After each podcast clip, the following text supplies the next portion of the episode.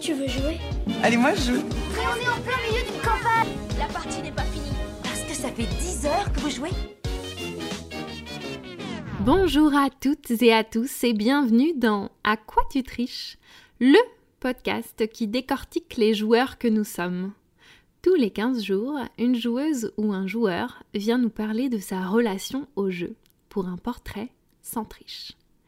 Alors, nous allons parler de jeux, mais surtout de ressentis, de souvenirs et d'expériences. Bref, de tous les petits bonheurs qu'apporte le jeu dans nos vies. Je m'appelle Lorraine et ce podcast vous est proposé par Yellow, éditeur et distributeur de jeux de société. Aujourd'hui, on a le plaisir d'accueillir Miro. Salut Miro. Bonjour Lorraine. Comment vas-tu aujourd'hui? Euh, je suis très fatigué puisque j'ai bossé en matinale, donc euh, Ah bah je Tu commences à quelle heure? Euh, je suis levé depuis 4 heures du matin et Ah j'étais ouais, à ouais. 5 heures à la télé. Dis donc, ça fait, ouais, ça fait tôt quand même. Ça fait tôt, ouais. Mais, mais c'est sympa. C'est très sympa. C'est très sympa. Ce sont les meilleures ambiances, ce sont les ambiances de matinale. Ah oui. Ça crée, euh, oui, il y a un petit côté secte. Les, les gens qui bossent le matin très tôt se reconnaissent entre eux, se disent bonjour dans les couloirs, même s'ils sont pas sur les mêmes émissions, sur les mêmes chaînes et tout. Donc oui, il y a un petit côté secte. D'accord. Est-ce que tu peux te présenter pour ceux qui ne te connaîtraient pas? Ah, ben, je serais déjà étonné que des gens me connaissent. Alors, euh, j'ai de multiples identités, puisque tu m'as appelé Miro, mais euh, Oui. mon vrai prénom c'est Michel. Euh, dans la vraie vie, Michel euh, est critique littéraire, il travaille en télévision pour la RTBF, euh, donc qui est la chaîne publique belge francophone, et euh, Michel écrit aussi, c'est un petit côté Alain Delon, comme ça je parle de moi à la troisième personne, euh, et j'écris aussi des chroniques littéraires pour un magazine féminin, Femmes d'aujourd'hui, sorte d'équivalent de Femmes actuelles en France. Et Miro, bah, c'est ma vie, c'est ma vie privée quand je traîne sur Twitch ou sur YouTube, Hmm. enfin surtout le Twitch ludique et le YouTube ludique. Et c'est un vieux pseudo que j'utilisais à une époque où euh, euh, j'écrivais déjà des critiques littéraires, j'écrivais déjà des chroniques de jeux, mais je ne pouvais pas le faire parce qu'officiellement, je ne pouvais pas le faire sous mon vrai nom, et c'est resté. Et Miro a une longue carrière aussi euh, scénariste de bande dessinée, en scénariste de jeux de rôle, sur tout un tas d'activités. Puis Michel a repris le dessus quand ces activités qui initialement n'étaient que des, activi- des activités culturelles et des loisirs sont devenues de vraies activités professionnelles. Voilà. Donc je ne, je ne suis que schizophrénie. ouais, du coup, tu t'intéresses à de nombreux euh, objets euh, culturels. Ah bah, j'essaye, puisque déjà bah, professionnellement critique littéraire, donc oui, je Mm. lis beaucoup. Euh, le monde ludique, euh, bah, c'est parce que j'ai un passé de joueur et que ça fait des décennies que je tape sur la table auprès de mes divers employeurs en disant il faut parler du jeu, c'est un produit culturel comme un autre. Euh, vous ne vous en rendez pas compte, mais euh, c'est la bande dessinée de demain. hein. Enfin, termes Ouais. d'évolution de marché. et tout. Ouais. Euh, et comme parallèlement à ça, je, je suis aussi scénariste sur des séries télé. Oui, je passe ma vie, euh, euh, le reste de mon temps libre à regarder des, des séries télé pour voir ce que font les autres. Et euh, en apparence, c'est super, mais comme dirait mon épouse, je ne me repose jamais puisque j'ai plus vraiment de loisirs. Généralement, ce qui sert de loisir aux gens, pour moi, c'est du travail. Ouais, c'est ça. Donc euh, voilà. Mais du coup, euh, tu t'amuses au travail.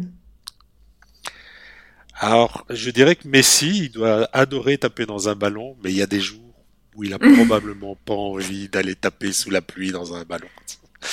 Et ici, c'est la même chose. Il y a des jours, on voit les piles de Ouais. livres, on se dit, Ouah, je suis en retard, euh, il faut que je lise des trucs, ce que je lis m'intéresse pas, il faut que j'en trouve d'autres, et ainsi de suite. Mm. Et même chose quand tu testes des jeux parce que tu dois écrire des papiers derrière. euh, même chose quand tu regardes des séries, euh, des séries télé. euh. Je donne toujours cet exemple-là en série télé euh, avec mes co-scénaristes euh, au mois de juin. En une semaine, on a regardé 85 premiers épisodes de série. On n'a jamais vu les Oh suites. Juste voir les premiers épisodes pour voir quels étaient les, les modèles de charte, les timings euh, et ce genre de choses. Donc oui, ça reste du plaisir, hein, parce y a, il y a des séries où on se dit ah je voudrais bien voir la suite, mais non parce qu'on enchaîne avec un nouvel épisode 1 d'une série mexicaine et puis d'une série néo-zélandaise et puis Ouais. d'une série galloise et puis Et du coup, concernant le jeu, euh, tu disais que ça faisait des décennies que tu, que tu essayais de convaincre euh, euh, bah, les, les médias pour lesquels tu travailles de- d'en parler. Alors, comment ça évolue ça? Ça évolue bizarrement. Je dirais, euh, je fais souvent le parallèle avec la bande dessinée parce que c'est un milieu dans lequel Ouais. j'ai travaillé, d'une part comme scénariste, mais aussi dans une structure éditoriale. J'ai 10 ou 12 ans de carrière euh, chez un éditeur de BD dans une période euh, charnière qui est le début des années 2000 euh, où le marché a commencé à se structurer différemment. Euh, avec le confinement, avant le confinement, j'avais beau arriver en disant Hey les gars, faut parler de jeu. Parfois, en presse écrite, on me cédait euh, la fameuse page pour Saint-Nicolas et puis la fameuse page pour cadeau de Noël. Et c'était très difficile d'arriver euh, à en, à en proposer autrement. Puis le confinement aidant, là tout le monde s'est réveillé. Les productions en radio sont réveillées en me disant Oh, on serait bien de faire des, des billets jeux parce que moi-même, euh, j'ai des enfants à la maison, euh, j'ai des Mhm. ados, euh, je voudrais les occuper, je sais pas quoi, t'as pas des idées. Enfin, donc c'est vrai que j'ai sauté sur l'occasion. Et euh, Mhm. en presse écrite, euh, Femme d'aujourd'hui étant quand même un, un, un hebdo très très lu euh, et avec un public de lectrices hyper réactif, euh, la rédac chef s'est rendu compte que le fait de faire des billets jeux, mais il y avait des réactions du public. Dans ce contexte-là, ben, euh, s'il y a des réactions positives, euh, on augmente le nombre de pages et au fil des ans, je suis passé euh, de deux pages annuelles. Maintenant, je sais pas, je dois être à 10-12 pages annuelles. ouais. Hmm. Là, je viens de boucler un deux pages pour Saint-Nicolas, un- une page qui sera di- disséminée à travers un long dossier type les cadeaux de Noël idéaux. Donc, Hmm. il y aura des jeux intercalés entre de la déco, de l'ameublement, du maquillage, ce genre de choses. Ça, c'est toujours des petites victoires aussi quand on arrive à, Mm. à placer du jeu euh, dans, dans des espaces qui ne sont pas. Attention, la page que vous pouvez passer si ça ne vous intéresse pas. c'est ça. Ok. Et euh, c'est quoi tes, tes premiers souvenirs de jeu? Alors non, normalement là tu mets une petite musique de fond super triste, euh, ça va être la, le moment Émile Zola de- du, du podcast. Euh, alors euh, contrairement je pense à tous tes invités précédents, euh, je n'ai jamais joué en famille parce que mon grand-père était mineur, ma grand-mère couturière, ma mère était mère célibataire, euh, j'habitais seul avec maman dans un petit appartement sous les toits. Non. Voilà, la- la- Mhm. vous avez tous la larmichette à l'œil. Euh, mais donc la tradition du jeu était totalement absente chez nous et je n'avais Mhm. ni frère, ni sœur, ni cousin, ni cousine. Donc euh, le jeu est un peu arrivé comme une sorte de, je pense, de progression sociale dans le, la conception idéalisée que mes grands-parents et ma mère avaient euh, de ce que je devrais vivre euh, euh, en prenant euh, la- la- l'ascenseur qui me conduirait vers des sommets euh, d'évolution euh, sociale. Euh, et donc le, le premier jeu que j'ai reçu, c'était un Milborn, mais en néerlandais. Euh, autant dire qu'à l'époque, Ouais. je parlais pas flamand. Euh, et donc, euh, j'ai inventé des règles. Au final, n'était pas très très éloigné du, du Milborn classique, mais il y avait une dimension narrative aussi que j'avais que j'avais créé avec. euh, C'était plutôt des espions qui s'empêchaient de faire des chemins, enfin des trucs comme ça. Euh, j'ai reçu un, un Monopoly, mais comme j'avais pas d'autres joueurs, euh, j'avais développé ce qu'aujourd'hui on appellerait un automate, enfin un truc pour que Ouais. je puisse jouer contre moi-même, mais qu'en même temps je ne triche pas contre moi-même. Euh, et j'avais un Stratego. Euh, et là, ma mère, de temps en temps, voulait bien jouer avec moi, mais elle reconnaissait pas les pions. Donc j'ai un Stratego où elle a colorié au vernis à ongles les différents personnages pour les reconnaître. Et, euh, et, et là aussi, euh, j'ai créé. C'était pas vraiment un automate, c'était plus des des problèmes logiques. Donc je faisais un pattern et puis j'essayais de faire en d'attraper le drapeau adverse dans moins de coups possible et ce genre de choses. Et donc de fil en aiguille, bah, très vite, je me suis livré à une activité euh, solitaire de bon nombre de petits garçons dans les années 70, à savoir euh, les petits soldats et les maquettes, hein, Airfix, Matchbox, Atlantique, ah Atlantis, Atlantique. Euh, et puis là aussi, une fois que j'avais des petits chars, des petits soldats et tout, je me suis amusé à créer des règles pour jouer. Parce que c'était bien de les avoir et faire pom-pom, mais ça servait à rien. Donc, euh, je développais des trucs. Euh, ma, grand-mère avait une super nappe absolument horrible avec des grands carreaux sable et, des lignes euh, beige. Enfin, c'était, elle est assez immonde. Enfin, années 70, quoi. Et mais, mais c'était bien parce que ça faisait, ça ressemblait à des à, des champs et des routes et tout. Donc j'utilisais ça pour faire progresser. Je jetais des dés, ils bougeaient d'un certain nombre de cases et tout. Voilà. Donc euh, ça sont les premiers souvenirs de. on, peut on peut arrêter la musique Zola et on, rentre dans le fun maintenant. Du coup, le, contexte, en fait, t'as fait, euh, as fait utiliser le jeu et le modifier. Le... Oui, en permanence et, a créé de la schizophrénie. Hein. Et c'est ça, ça a commencé ici. ça a commencé là, je pense. Oui. Et si tu étais enfant aujourd'hui, tu jouerais à quoi? Oh, euh, à, tout. c'est trop génial. Euh, mais je pense, enfin, euh, là, je vois mon, plus jeune qui a 9 ans. Bah, il joue seul à Unlock Kids. il vient de terminer Kids Chronicle il s'intéresse à, plein de jeux. Euh, euh, il y a plein de jeux accessibles. Eh que ce soit accessible en termes de mécanique euh, ou accessible parce que c'est beau. Enfin, à un moment, il a énormément joué à, à Zombie Kids Evolution, il a énormément joué à Kraken Attack. Il le sortait tout le temps, donc j'imagine que je ferais, je ferais la même chose. Sans doute. Ok. Et le jeu moderne, alors, c'est arrivé quand? Dans ta vie? Alors, c'est arrivé en six mois. On devait être. Alors, je ne sais plus si c'est Noël 83 et juin 84, parce que je suis né au mois de juin. Donc, euh, il y a six mois entre Noël et mon anniversaire. ou si c'est juin 84 et Noël 84.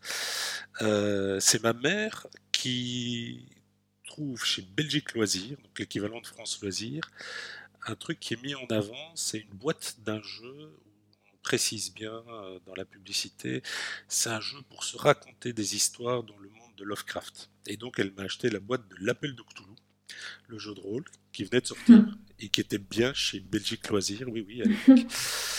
et euh, ça a été une révolution. Et pendant six mois, euh, on a fait du jeu de rôle intensif avec mes potes, ce qui a commencé à inquiéter ma mère. parce que son ado s'enfermait dans sa chambre, faisait des bruits bizarres, on les entendait hurler et tout, et puis surtout, euh, elle se rendait compte que quand on était dans le bus ou dans le tram, on avait des conversations entre potes du genre Mais euh, si tu avais brûlé son entrepôt d'alcool, tu aurais pu le tuer plus facilement. Ce qui était. Alors, Mireille Dumas n'était pas encore passé par là, mais il y avait cette petite connotation un peu inquiétante. Et donc, pour la fête suivante, elle a, elle a trouvé en grande surface euh, un jeu qui avait l'air bien, parce qu'il n'avait pas de dés, il parlait d'histoire euh, et de politique, et que donc, euh, socialement, ça allait me faire progresser. C'est toujours un peu la même logique de fond. Et elle m'a offert diplomatie. Donc j'ai commencé à, jouer à diplomatie. Et ma grand-mère, au même moment, dans un magasin de jouets où il y avait aussi des petits soldats, des maquettes, enfin, côté un peu fourre-tout comme ça, avait demandé au vendeur si euh, s'il n'y avait pas un jeu pour son petit-fils qui aimait bien les petits soldats, mais qui euh, faisait des, des, jeux de guerre et des trucs comme ça. Et le vendeur lui a vendu, vendu Fief. C'est-à-dire qu'au même moment, alors je ne sais plus si c'est Noël ou l'anniversaire, j'ai reçu Diplomatie d'un côté et Fief de mmh. l'autre. Et ça, c'était l'entrée. Euh, bah, jeu de rôle, plus fief, plus diplomatie c'était fichu, hein, le virus était là. Je t'imagine un peu en mode euh, Stranger Things avec tes, tes amis, du coup. Tout à fait ça. Tout à fait ça. Et eux, ils étaient, euh, ils connaissaient déjà ou vous avez tous découvert ensemble alors? Ah non, non, on a, tous découvert Ah, ensemble. C'était une révolution. hein. C'était un truc. euh, Hmm. Alors certains avaient vaguement entendu euh, un grand frère qui avait déjà fait une partie de Donjon Dragon, par exemple, ou des trucs comme ça. Euh, mais c'est vrai que bah, c'était de la découverte et, et- et c'est très marrant aujourd'hui euh, a posteriori de, de me rendre compte que ça a quand même modelé ma vision du monde du jeu parce que j'avoue qu'aujourd'hui ça me fait toujours rire les l'espèce de, de guéguerre d'école, que ce soit sur des labels, des jeux experts, les Mm. trucs comme ça. Enfin, hey, à 14 ans, 13 ans, 14 ans, j'ai commencé avec diplomatie et fief. Euh, le jeu de rôle, le wargame, parce qu'évidemment après euh, euh, jeu de rôle plus fief plus diplomatie, il y a un moment où on fait du wargame, il y a un moment où on, essaye plein de trucs dans tous les sens. Donc, euh, et il y avait une sorte de marché qui n'était pas encore structuré en, niche, en catégorie. C'était une sorte de, grand mélange de, tas de trucs où tout le monde se croisait avec une envie. C'était à la fois d'essayer des trucs bizarres euh, et surtout de passer des, bons moments ensemble, d'essayer euh, de- d'être, entre potes, d'avoir des, moments sociaux, euh, avec certaines, certains trucs qui, à mon avis, aujourd'hui ne se produiraient plus. Peut-être même moi, en tant que parent, je dirais à, mes fils, les gars, calmez-vous. Mais bon, je me souviens d'une partie de diplomatie qui a duré 14-16 heures. Était adolescents et à 2 heures du matin, ma mère jouait l'agence Reter au téléphone avec les autres parents, euh, avec des messages aussi euh, étranges que oui, alors là, l'Italie est en train de perdre, tu peux venir le chercher. euh, par contre, euh, l'Ottoman tient toujours, euh, je pense que ça va durer. Donc, elle trouvait ça bizarre, mais en même temps, elle s'y intéressait assez pour. oui, pour parce qu'en même temps, bah, je pense que tous les parents, on interrogeait aujourd'hui tous les parents de, de la bande de potes, euh, on sortait pas, on picolait pas, on fumait pas, euh, euh, le peu d'argent de poche qu'on avait, on l'investissait euh, dans des jeux étranges, euh, que ce soit jeux de plateau, wargame, des figurines, du jeu de rôle, des livres. Est tous de grands, grands lecteurs euh, du fait du jeu de rôle, parce qu'après Lovecraft, il y a eu Moorcock, il y a eu Tolkien, euh, tout ça appartenait un peu à, cette même mouvance. Et, euh, et quand on se réunissait, on n'était pas en train de, de traîner, de zoner en ville. On était dans une cave, dans un grenier, dans une chambre, à, à faire des trucs pendant 10 heures. Mais voilà, c'était quelque part, c'était rassurant. Après, c'est vrai que quand on en parlait entre nous, face à des non-initiés, je pense que la plupart des gens devaient vraiment bien nous prendre pour des tarés. Euh, voilà quoi. Peut-être que quand les gamins parlent de rap aujourd'hui, euh, les adultes disent Ouh là là, c'est bizarre ce truc. Ou, ou quand ils parlent de jeux vidéo, de GTA, de Fortnite, de Call of Duty et autres, on se dit Oh là là, c'est C'est violent. Euh, Oui, enfin, mais Et du coup, tu joues encore avec ces, ces amis-là? Certains, oui. Certains. Ils sont Ah encore et joueurs. puis, euh, euh, oui, oui, alors tout le monde est resté joueur. Euh, certains l'ont même été à un moment beaucoup plus que moi, parce qu'ils avaient, ils avaient plus de temps, ou alors euh, ils avaient une forme de doctrine. Euh, Ouais. euh, mon, mon meilleur ami a une session de jeu de rôle tous les jeudis depuis 25 ans, 30 ans. Voilà, et, et il n'en rate aucune. Ah ouais, jeudi, euh, c'est voilà. Et euh, mon beau-frère, euh, que j'ai connu via le jeu de société, qui avait à un moment omis de me signaler qu'il avait une sœur, je l'ai découverte, et voilà. Mon beau-frère joue avec la même bande de copains tous les vendredis depuis, je pense, c'est 35 ou 40 ans. Trop bien. Et du coup, depuis, euh, depuis ce, ce Noël ou cet anniversaire-là, tu ne t'es jamais arrêté Alors, il y a eu plein de variations, hein, comme je le disais.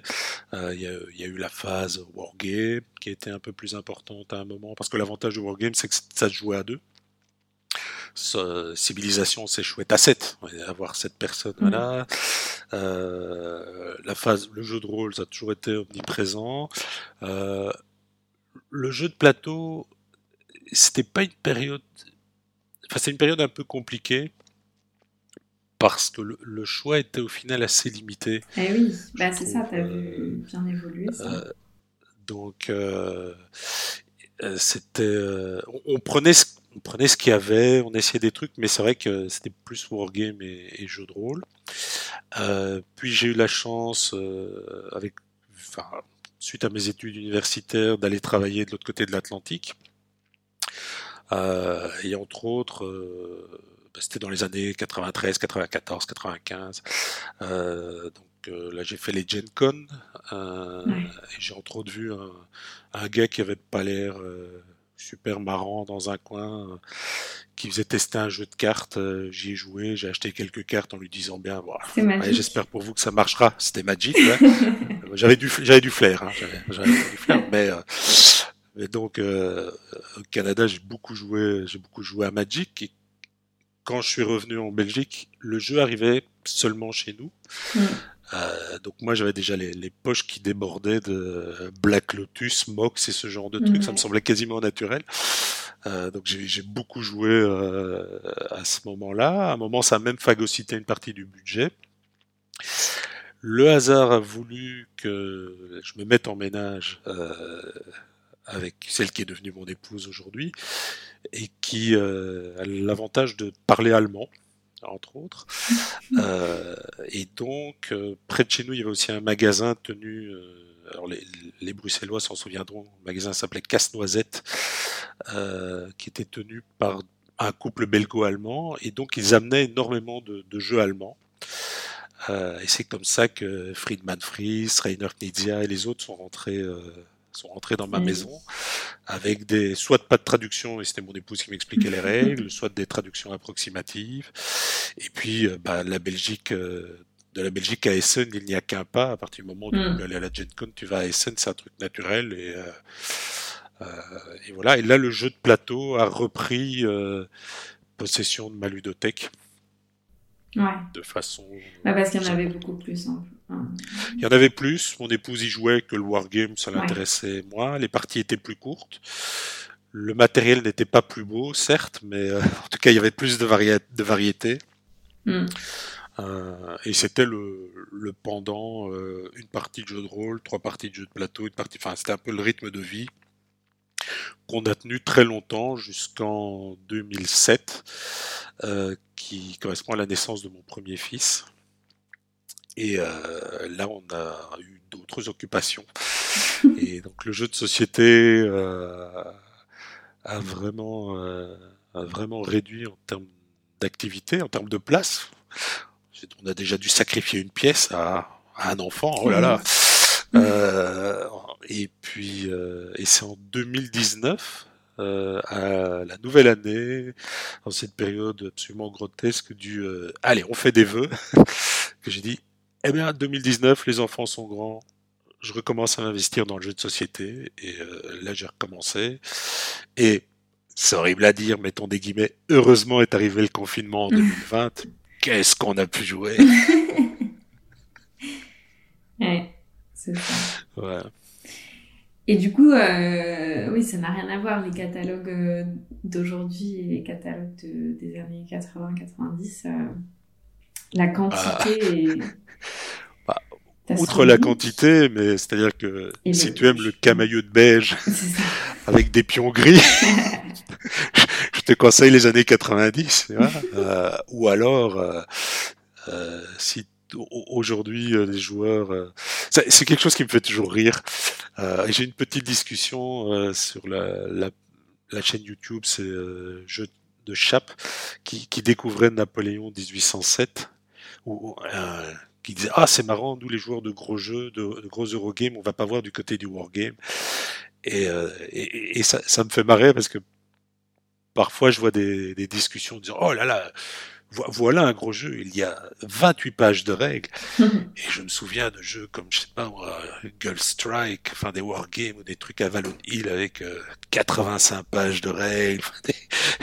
C'était un autre monde. Et, et on mm. recevait ça c'était en anglais, on était hyper excités, euh, on passait une soirée à éplucher les règles, j'en faisais des photocopies pour que les, autres joueurs aient accès aussi aux règles et tout, on avait nos, nos trucs et ça avait quelque chose de, de magique.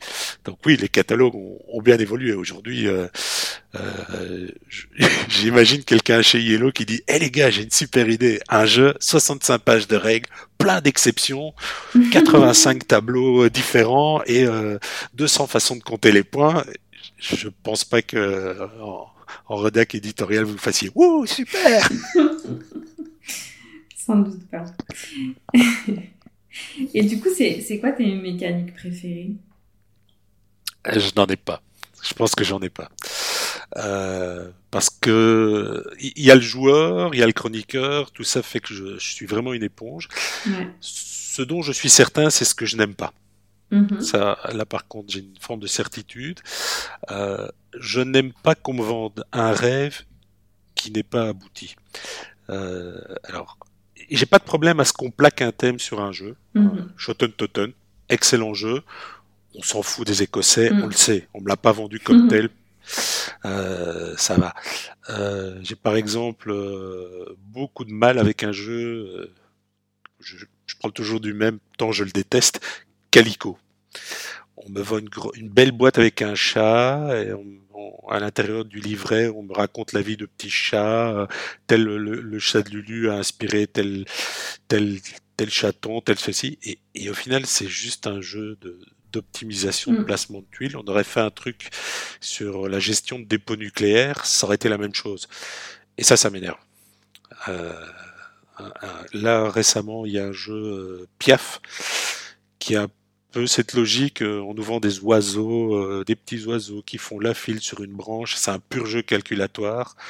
Ça aurait été des, des wagons ou, euh, ou, des stocks à la bourse, ça aurait été la même chose, parce que les oiseaux, on s'en tape, hein, c'est plus 2, moins 2, divisé par 3, racines carrées d'œufs. Hein.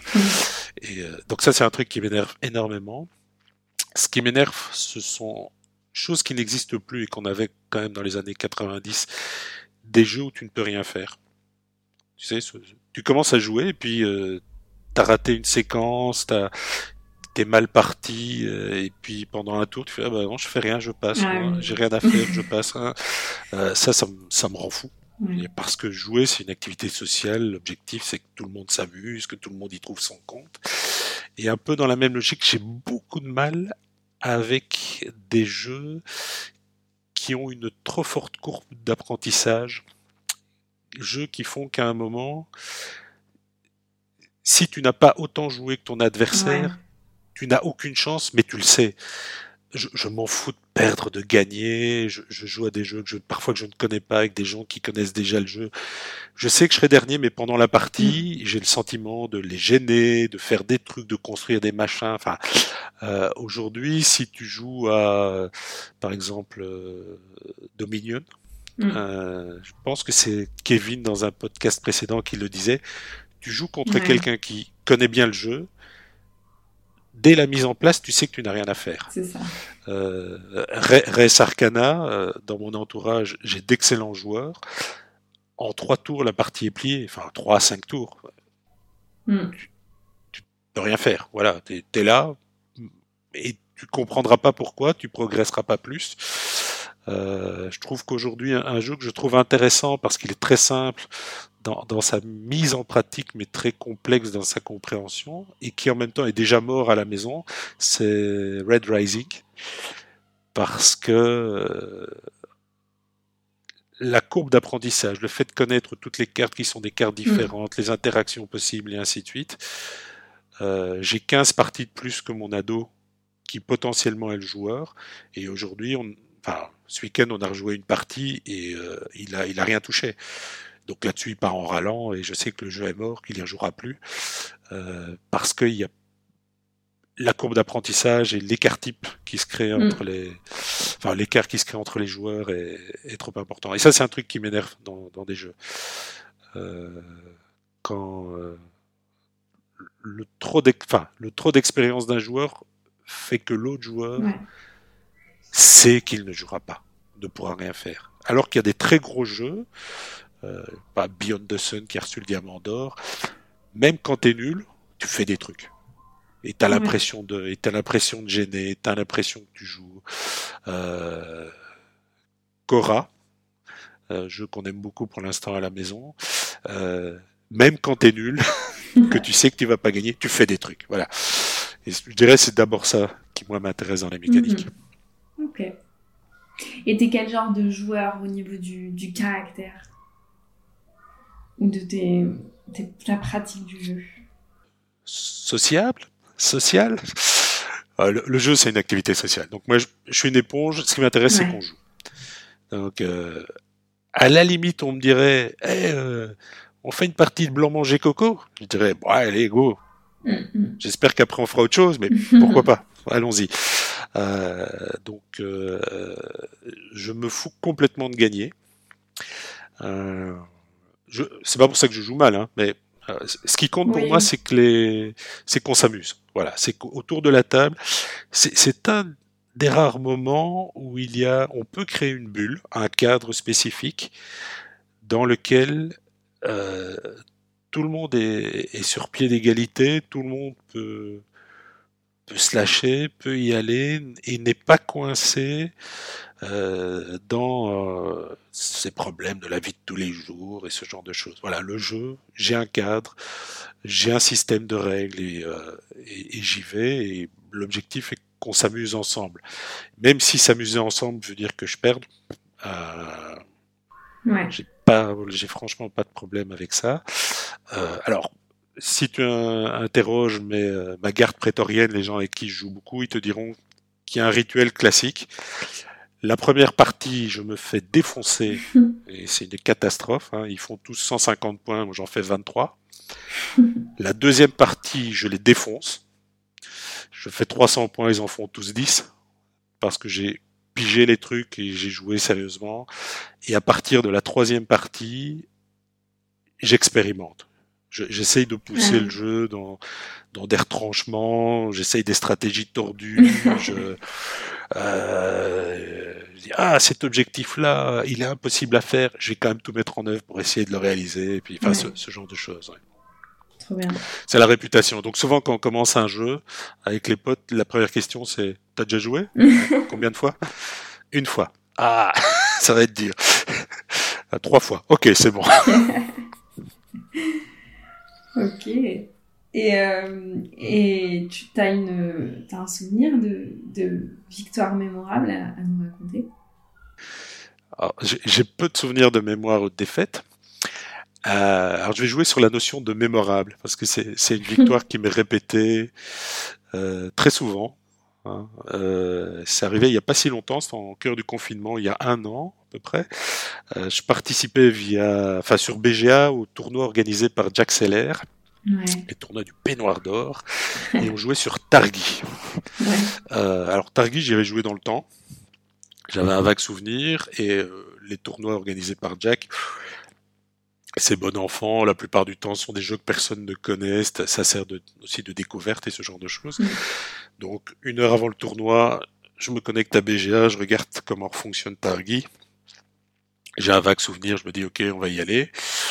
Et au moment de lancer la, la partie, c'est l'enfer technique. Il y a du lag. Euh, je clique, euh, le clic ne prend pas, et puis il prend deux fois. Je fais des trucs que je voulais pas faire et tout. Et ça me rend fou au bout ouais. de la première partie, au point que je j'essaye de voir s'il y a moyen de sortir du tournoi euh, pour pas le polluer. Et, euh, et, puis parce que je suis hyper énervé. Et en fait, il n'y a pas moyen. Quand on est dans le tournoi, on joue le tournoi. Bon, ok. Donc je décide de le jouer en blitz et vraiment au feeling. Okay. Et ça a tellement perturbé tout le monde. Donc blitz rapide, c'est ça? Oui, oui, oui. Donc mon tour arrivait, je cliquais. et ça passait à l'autre. Et, euh, et ça a tellement déstabilisé mes adversaires que je gagne le tournoi, mais je ne m'en rends pas compte. c'est au moment où, où, Jack, parce que le, le, les parties étaient transmises sur, sur sa chaîne Twitch, c'est au, au, moment où le tournoi se termine qu'ils commencent tous à me vanner en disant ah voilà première victoire de Miro euh, euh, et, et, et, je, et je pige pas je pense en fait qu'ils qu me balancent des vannes parce que parce que encore une fois je termine dernier et que j'avais demandé à Déco et que je l'avais pas fait euh, et à ce moment-là, je réalise que, que j'ai gagné. Et ça a été un pur hold-up, quoi. mais, euh, mais encore aujourd'hui, on en parle. À hein, chaque fois qu'on qu'il y a des discussions avec Jack ou qu'il y a des, des tournois avec Miss Valérion, avec Froggy et ainsi de suite. Euh, ils me disent alors on va faire comme Targi, t'es prêt? Voilà. Donc c'est une victoire avec un côté aussi frustrant mémorable. parce que ouais.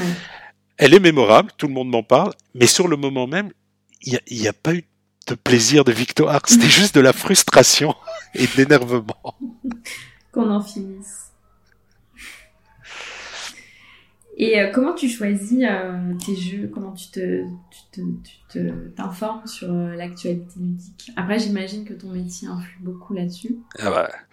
Alors qui ça, Michel ou Miro?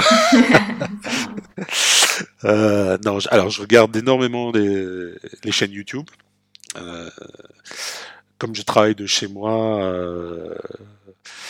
eh bien la quand tu fais une vaisselle, euh, bah, tu regardes un, un programme. Euh, tu fais une lessive, tu regardes un programme.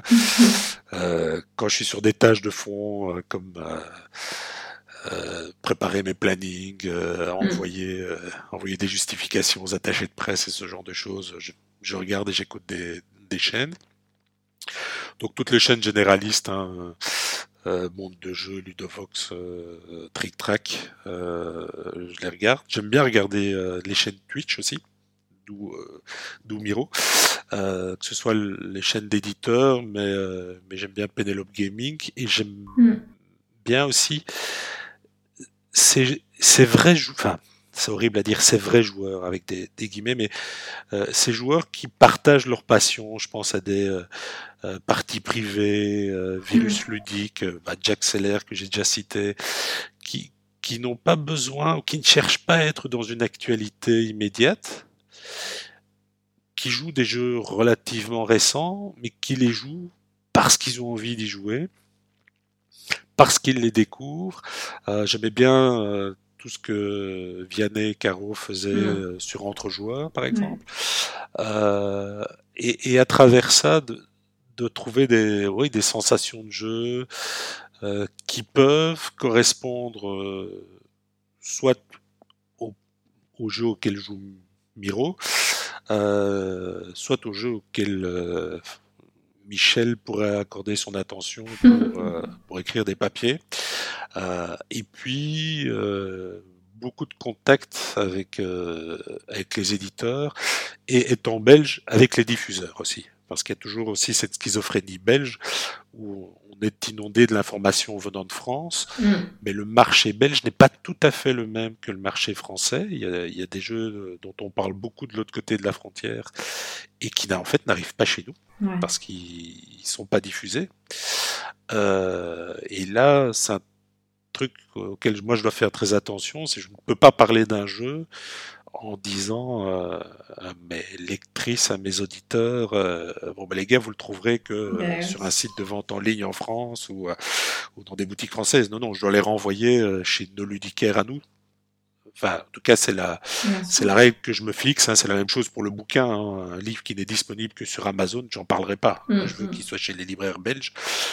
Après, l'acheteur, il achète où il veut. Je suis mmh. pas là pour lui faire la leçon, mais je veux que le, je veux que le jeu existe. Et donc, c'est vrai que je discute beaucoup avec euh, les, euh, les équipes de Asmodée Belgique, de Geronimo, mmh. euh, qui, euh, qui diffusent pour voir ce qui est là, comment c'est là, pourquoi c'est là, avec parfois des, des, des épiphénomènes étranges. Hein. Everdell, à un moment où tout le monde en parle, et on sait que la, la version qui est en Belgique, c'est une version avec des errata, euh, ou une version en anglais avec une traduction euh, un peu approximative ou des trucs comme ça.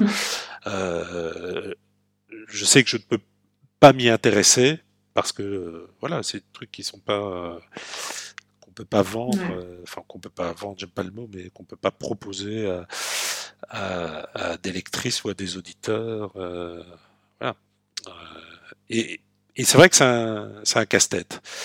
Euh, euh, entre autres, je pense qu'il y, y, a des jeux de Théo Rivière, par exemple. Alors, connaît tous Théo, il est bruxellois, donc mmh. ce sont mm. des arguments qui sont des arguments qui portent. Il est quand même Bien connu, sûr. en tout cas des joueurs belges, euh, mais aussi de des gens qui le croisent en magasin, parce qu'il a, il a une vraie vie sociale en dehors de, de, de Twitch et de ce que l'on peut voir euh, via les réseaux. Et, euh, et, certains de ces jeux ne sont pas, sont pas dispo. Alors que d'instinct, tu te dis, bah euh, ouais, je vais en parler. Pour un journaliste, c'est du pain béni. Du pain béni hein. L'auteur bruxellois, bon, Mm, tu mets mm, ça mm. dans, dans une chronique radio, tu mets ça dans un, un article en Belgique. euh, voilà, c'est tu gagnes, tu gagnes déjà des points. Mais euh, Mm. ouais. Donc les choix se font euh, vi- via, bah voilà, Bon, je pense un peu comme tout le monde, via toutes ces sources d'informations Ouais. Et ma garde prétorienne. Euh, bah, tu sais, quand, comme je te disais, euh, mon beau-frère, ça fait 35 ans qu'il joue tous les vendredis. euh, autant dire qu'ils ont éclusé du jeu. et puis dans son groupe de joueurs, il joue avec des gens comme Philippe Gaillards, par exemple, hein, l'auteur de Small World, Mm. entre autres. Enfin, tous des gens qui ont à peu près notre âge, qu'on a croisés à l'université. voilà, donc tout ça percole et il y a des jeux sur lesquels, à la limite, tu n'as pas besoin d'informations, mais tu, tu sais déjà qu'ils sont là. Euh, mon beau-frère parle aussi allemand, euh, donc il y a plein de jeux qu'il récupère euh, sur le marché allemand quand il y va, Ouais. enfin ce genre de choses. quoi. Et euh, t'as commencé sur des jeux moches, peut-être qu'on peut le dire. Ah, franchement, ouais. Comment est-ce que ça, ça c'est important pour toi le visuel ou du coup c'est important pour le chroniqueur, c'est pas important pour le joueur. Ok. Euh, Tu aimes peut-être Un- un des jeux de l'année. S'il est moche mais qui fonctionne super bien, je m'en fous en tant que joueur. Par exemple, Beyond the Sun, t'as l'impression d'avoir un prototype euh, avec un plateau de jeu qui ressemble à un tableur Excel, et pourtant quand tu y joues, c'est d'une fluidité incroyable. Ce jeu, ce jeu est magnifique, mais horrible. Je voudrais pas être un ludicaire pour le vendre en disant regardez euh, comme euh, c'est dégueulasse, mais vous allez vous amuser. Euh, pour le chroniqueur, euh, ouais, il faut que le matos soit beau. Là, j'ai Ouais. testé pour préparer mes pages Saint-Nicolas. J'ai fait évidemment beaucoup de tests à la maison avec euh, euh, des copines journalistes, des joueurs, des non-joueurs. euh, mon fils de 9 ans organisait des parties avec euh, des voisins plus jeunes, des gamins de sa classe et tout. Ouais. Tu mets les jeux sur la table. euh, bah, euh, parlant, je sais pas moi. euh, la concurrence, Seven Wonders Architect, Mm, mm. Tous les gens font Ah, comme c'est beau, oh il y a du matériel et tout. Enfin, c'est on, on- on sent que les, les gens sont, sont portés par ça. Grosse expérience et c'était intéressant à vivre en tant, en tant que chroniqueur. Mon fils a fait jouer euh, Magic Market à des voisins. Oh là là, la baguette magique c'est quand même un truc. Enfin, moi, je vois ça en tant qu'adulte. Je peux pas. Je peux me projeter en tant qu'adulte en disant oui, ça va peut-être intéresser, mais quel intérêt Ouais. et tout. Et là, là, on voyait les petits voisins qui se l'arrachaient, et puis avec des arguments parfois qui étaient amusants, du genre oui, mais là, j'ai pas retrouvé le bon pion, mais c'est parce que tu m'as pas donné la baguette et je devais l'avoir.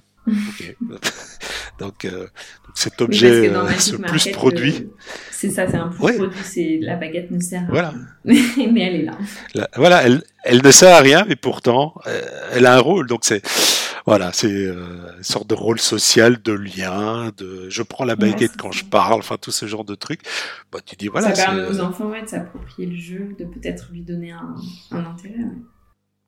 c'est, euh, c'est super. Alors je sais que sur Spicy, par exemple, euh, à la fin de la première partie, euh, faite avec des, euh, des collègues journalistes, euh, bon, elles ont retourné le paquet, elles ont commencé à regarder les cartes, elles ont vu que il y avait moyen de faire des, des sortes de, de dioramas euh, en, en alignant les, les cartes par, euh, par nombre et tout. Et euh, voilà, donc oui, euh, c'est beau. Donc Ouais. ça, ça aide.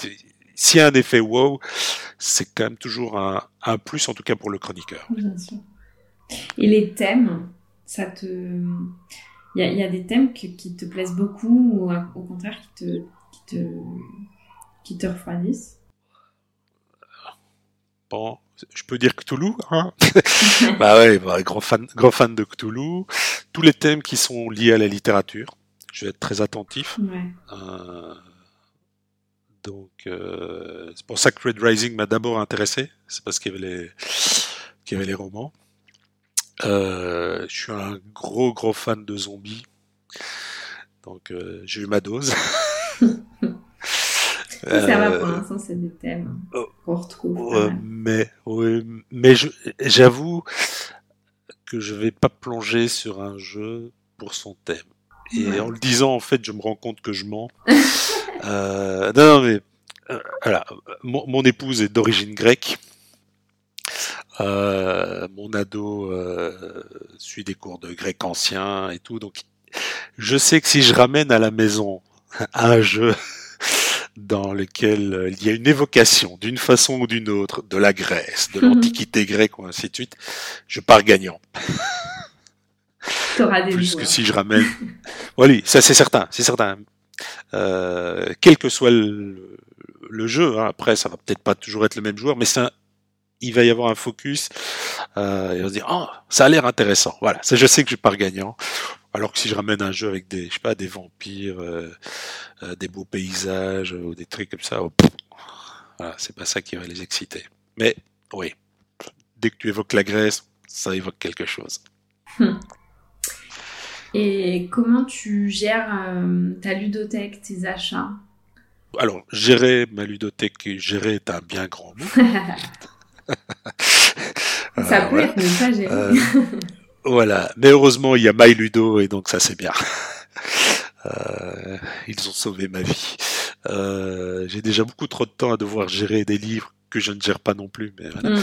Donc, faut, faut savoir aussi que ma, ma ludothèque, c'est deux c'est trois mondes. Un, le monde d'avant. Euh, deux, tout ce que je reçois en service de presse mm.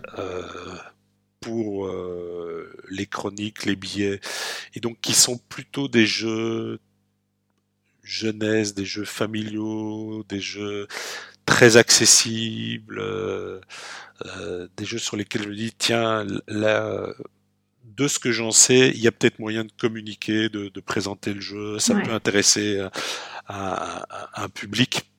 Parce qu'à l'inverse de toutes les chaînes que je citais précédemment, euh, moi je sais que mon core business, c'est 98% euh, de personnes qui ne s'intéressent pas au jeu. Oui, bien sûr. Automatiquement. Donc il faut vraiment leur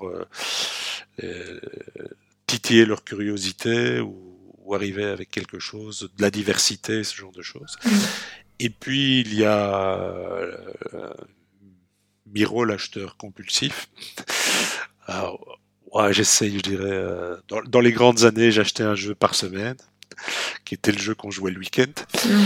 Euh, maintenant, je, je, me suis calmé, mais j'achète quand même encore deux à trois jeux par mois, ce qui revient presque à un jeu par semaine, mais c'est un peu moins. Et, et j'avoue que je ne teste pas tout avant. Je peux aller au feeling, je peux aller au budget, je peux aller au conseil euh, chez mon ludicaire, je peux aller au conseil d'un d'un pote euh, qui me dit oh t'as testé ça, euh, je peux aller au conseil d'auditeurs ou d'auditrices qui m'envoient un message en disant ah vous avez parlé de tel type de jeu, nous on aime bien ceci, on y joue souvent et tout bon voilà donc moi je me laisse je me laisse un peu guider et quelque part, j'aime bien. Enfin, j'arrive parfois avec des choix très, très définis, mais j'aime bien aussi me laisser guider parce que j'ai l'impression d'être un peu dans la position de mes, de mes lecteurs et auditeurs. En disant, voilà, je suis dans un magasin, qu'est-ce qui va attirer mon regard? Pourquoi? Hmm. Tiens, ce jeu, euh, pourquoi lui? Est-ce que c'est parce qu'il est mis en facial ou au contraire Est-ce que c'est l'illu ou la boîte dépasse ou euh, euh, Voilà. Ouais. Et euh, t'as un jeu chouchou de tous les temps? Alors, j'ai un jeu chouchou qui, euh, qui est un jeu que je n'ai pas. Hmm. C'est à mon grand regret. Euh, c'est Res Publica Romana. Un gros jeu hyper punitif qui est un jeu de un jeu coopératif mais compétitif, ce qui est assez bizarre à dire comme ça, euh, puisqu'on interprète des rôles de sénateurs, mais que le système est tellement punitif que même quand tu as l'impression d'avoir gagné, tu peux perdre. parce que révolte, invasion barbare et ce genre de choses. des parties qui durent des plombes, mais quelle sensation de jeu j'ai des souvenirs de jeu incroyables. incroyables dans tous les sens du terme. Incroyable parce que j'ai vu un pote retourner une table en fin de partie. Incroyable parce qu'il y a aussi toute une part de négociation, d'alliance et ainsi de suite. Euh, parce que un copain qui euh, qui généralement a la victoire euh, trop euh, euh, trop joyeuse et mhm. trop euh, je vous naque pendant une semaine et tout, était sur le point de gagner et euh, c'est un jeu dans lequel quand tu vois que tu ne peux pas gagner, tu sais que tu peux faire perdre tout le monde. Donc tant qu'à faire, vous perdrez avec moi. Et, et, et on l'a détruit. et il voyait la victoire, mais au bout du tunnel, et le tunnel s'est effondré, les portes se sont fermées, et il était, il était hors de lui et euh, c'est aussi un jeu où on a connu euh, des victoires épiques euh, typiquement le joueur qu'on croit endormi mais qui crée le truc dans son coin qui arrive à monter en puissance quand il faut et, et tu vois pas sa victoire arriver des trucs qui jouent sur le fil donc c'était un, jeu complexe hein.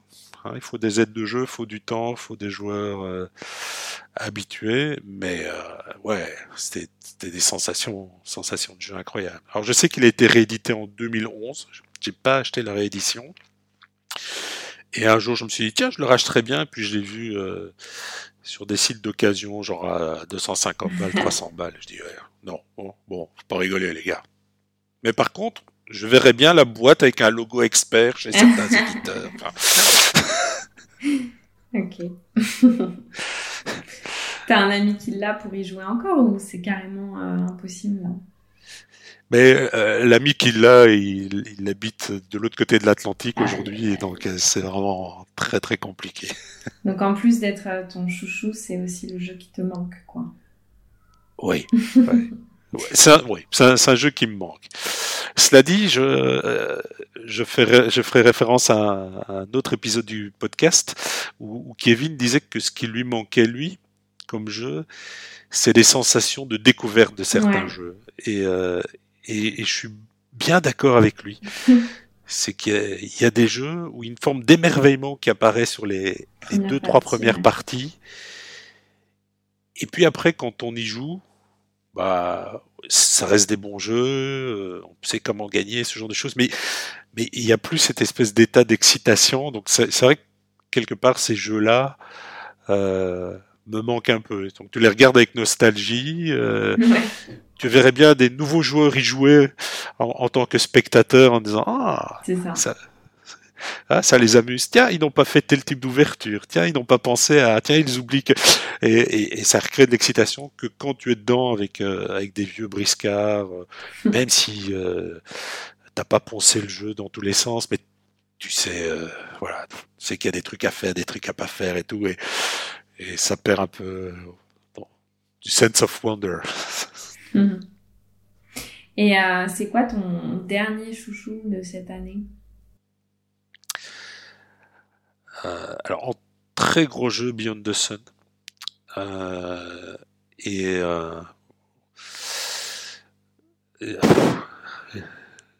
je vais quand même dire Dune.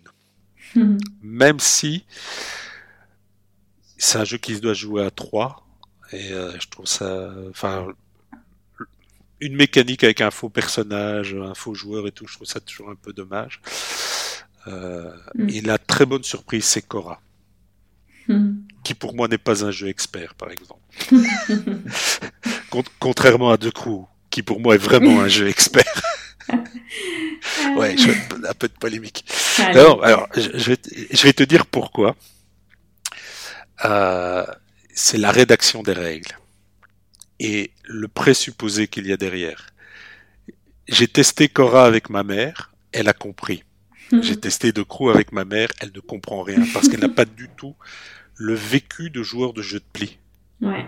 Donc, elle, elle, a ses cartes et puis elle dit et, et je dois faire quoi? Et qu'est-ce que je dois faire? Et comment? Et pour enfin et, euh, et c'est la panique et ça c'était alors c'est un truc super important dans la vie de Michel le chroniqueur il y a plein de jeux que je trouve super que je teste, que je vois tester, que j'essaye avec euh, avec des gens, que mes enfants essayent, mais c'est moi qui explique les règles, donc euh, euh, on y joue. Je me dis, ok, ça peut trouver un écho dans les publics que je vise. Et puis je passe du temps à relire les règles de façon attentive et je sais que ça passera pas. Le nombre de jeux où on ne donne pas l'objectif de jeu, ou alors on le donne trop tard. Le nombre de jeux où la formulation est en fait une formulation pour des joueurs déjà aguerris, alors que le jeu est un jeu très accessible. Mais si vous mmh, commencez mmh, mmh. par phase 1, le draft, ouais non, mais on a perdu 95% de de mon lectorat quoi. C'est euh, si je leur dis ce jeu-là est super, qu'elle commence ou qu'il commence à lire les règles, euh, quoi, phase 1, le draft, c'est quoi? Alors même si c'est expliqué, c'est, le vocabulaire a déjà créé une, une distance et tout. Et euh, oui, et surtout, je suis toujours impressionné par le nombre de jeux où on est dans cette lecture de règles et on se dit, ok, et, au final, tout ça pour faire quoi? Comment je vais faire des points? Comment je vais gagner? Ça sert à quoi? Et tout. Donc, euh, ouais, voilà. Petite, petite parenthèse à, l'usage des éditeurs. Euh, le jeu se développant, touchant d'autres niches et ainsi de suite. Perdez pas de vue que le, futur du jeu de société sont des gens qui n'ont pas le même vocabulaire, pas les mêmes habitudes, euh, et que parfois il faut il faut pas avoir peur de répéter des choses et des trucs comme ça. Et, euh, et c'est vrai qu'en tant que joueur, vieux joueur, expert et ainsi de suite, quand on te dit de crew, c'est un jeu expert, ça te fait marrer parce que tu as les réflexes. Mm. Mais euh, euh, non, enfin. Ah, moi, je dois pouvoir expliquer. oui, c'est ça. Oui, oui, mais c'est, mais c'est évidemment difficile à, à, à faire comprendre oui, à ceux qui jouent beaucoup. Enfin, c'est, c'est là que c'est, c'est, marrant et c'est là que j'aime bien la position que j'ai. J'aime bien pouvoir sortir un jeu. euh, une façon de tester les jeux pour moi aussi, c'est je sors Spicy et je dis aux gens, c'est Uno, mais avec les cartes face cachée. Ouais, c'est ça. Et alors là, ils regardent et ils disent, ouais, mais on peut mentir alors. Ok, Banco, c'est ça. si on peut mentir, eh, on peut accuser des gens. Ouais, on peut accuser des gens. Ok, ok, on joue. Je vous explique vite fait, bien fait. Voilà. Et, et, et pour moi, là, ça voilà, ça, ça, rentre dans les chaumières, les, gens peuvent comprendre. Le, le week-end passé, j'ai fait une, journée de, jeu avec des, des, des copines journalistes et euh, la rédac chef de Femmes d'aujourd'hui, son mari. Euh, on a joué à Spicy, on a joué à Cora, on a joué à Seven Wonders Architect et on a joué à Last Message vous êtes très bien représenté, félicitations. euh, Spicy, le Uno s'est passé. Bizarrement, Seven Wonders Architect, ça coinçait sur des petits détails. Et c'était marrant à voir. Le simple fait que il y ait des cartes qu'on ne, qu'on ne discarde pas. Donc euh, le, réflexe c'était euh, ah les cartes bleues une fois que une fois que j'ai reçu le chat je jette la carte. Non non tu dois la garder. Ah bon. Mais les cartes vertes je dois les jeter. Oui les cartes vertes tu les jettes quand tu prends un pion. Et, ce petit truc là en permanence je devais le rappeler pendant la mm. partie. Je me dis tiens c'est c'est amusant. Je n'y aurais évidemment pas pensé. Et j'imagine que dans tous les playtests qui a eu lieu bah, cette chose disparaît très vite. Mais dans le dans le démarrage de la partie c'était c'était étrange Cora, ça a roulé, mais sans problème. Et le jeu qui, en fin de, soirée, avait le, label Attention, c'est le jeu le plus compliqué, c'était Last Message. Ah ouais. Alors que sur le fond, non. Ouais. Mais tout le monde avait une sorte de sentiment de, de, de, oui, pas de frustration. Tout le monde s'est amusé, mais oh là là, j'arrivais pas à dessiner, il y avait pas assez de temps, mm. ah, c'était compliqué, c'était et, c'était marrant à voir. Alors que sur le papier, on c'est peut-être pas le jeu qu'on aurait mis comme euh, attention, ça va être le jeu qui va être le plus euh, plus complexe à mettre en œuvre, celui qui aura ce sentiment de c'était compliqué. ouais, carrément. Et du coup, toi, les règles, tu aimes les lire? Oh, j'aime pas les, lire, on va pas se dire, on va pas se mentir, mais j'ai, oui, oui, j'ai aucun problème à les lire, voilà. Euh, un, truc que, que je fais souvent, c'est un jeu avec euh, mon fils de 9 ans. C'est on prend une boîte, on ouvre la boîte on étale le matériel et je lui dis comment on joue. Et, trouver. euh, et il, est- il devine. Et très souvent, les jeux aux mécaniques fluides, Ouais. ils se trompent pas. Parce que ça- c'est évident, le matériel est en lien, C'est le ça. contexte est en lien avec le matériel et tout. Euh, et le reste, c'est de l'ajustement de règles. Et euh, moi, j'aime bien faire la même chose. Et souvent, je me renseigne aussi. Bon, c'est vrai qu'il suffit de regarder un monde de jeu ou euh, euh, le passe-temps Ludovox, ainsi de suite. On a déjà les, on a déjà les bases. Et c'est vrai qu'en regardant le Mm. matériel, je me dis tiens, comment ça marche? Et après, lire les règles euh, pour jouer, c'est facile. Il y a toujours une lecture des règles avant que je commence à écrire mes papiers et que je prépare mes billets en disant est-ce que je ne me trompe pas de jeu? Est-ce que c'est clair? Voilà, Mhm. franchement, ça c'est le, le truc. Et, et souvent je déchante euh, le jeu qui me semblait mais hyper clair. Je, je lis les règles et je me dis mais je file ça à, à ma mère, à ma belle-sœur, à, à mon neveu. Est-ce qu'il comprend? Je suis pas certain. Mm, mm. Ouais, c'est sûr que les règles, ça fait partie de, de ces objets qui font peur en plus euh, aux néophytes. Oui, et, et pas toujours, je pense, sur les mêmes critères. hein. Parfois, trop d'illustrations Ah oui. nuit à la compréhension. Mais pas d'illustration nuit à la compréhension aussi. C'est vraiment une alchimie. euh, euh, heureusement que je ne dois pas rédiger de règles de jeu et surtout pas les mettre en page où j'ai des contraintes. de, il me faut X pages, Ouais. euh, pas plus, et ainsi de suite. Mais, euh, mais c'est vraiment un exercice euh, euh, étrange. Et, mais je, je dirais à la limite euh, que les, les, les auditeurs s'essayent un jour à lire les règles en se disant c'est pas moi qui vais jouer, je vais les lire en me demandant si X, Y, mon voisin, ma voisine Mm. arrivera à jouer au jeu. Et très vite, on se rend compte que c'est pas si évident que ça le, le jeu de société. Là où nous, joueurs, n'a pas l'impression que il y ait de la complexité. euh, voilà. Donc, Ouais, bien sûr. Bien sûr. Bon, et tu joues quelle couleur? Celle qui reste. C'est bien. C'est sympa, ça. Ouais, moi, je. Il y a des gens qui, qui aiment certaines couleurs, bah, ils les prennent, et puis je prendrai celle qui reste. Généralement, je verrai à prendre une couleur qui contraste bien avec celles qui sont déjà en jeu. Euh, donc si quelqu'un a pris euh, le mauve, un autre a pris le noir, je vais pas prendre le bleu foncé, mais non, je suis absolument pas fétichiste de la couleur. Et, euh, vert, j'espère, c'est pas pour moi. Euh, voilà, je, euh, je laisse aux autres. Alors, je sais que de tradition, je vais plutôt arriver vers euh, vers du rouge ou du noir parce que mes fils ont joué en jaune et bleu, qui sont les couleurs du club de foot qu'on supporte. Euh, et voilà. Et puis euh, j'ai des copains qui ont des couleurs favorites aussi. Bon, bah, les gens prennent et je pense qu'ils restent. Ok, eh bien notre émission euh, arrive à sa, sa fin. Est-ce que tu vas jouer aujourd'hui? Oui, obligé. tous les jours Ouais, tous les jours un petit peu. Oui. Mais euh, déjà mon, mon fils est en congé pédagogique, donc euh, Ah oui, on va on va être sur probablement un Unlock Kids.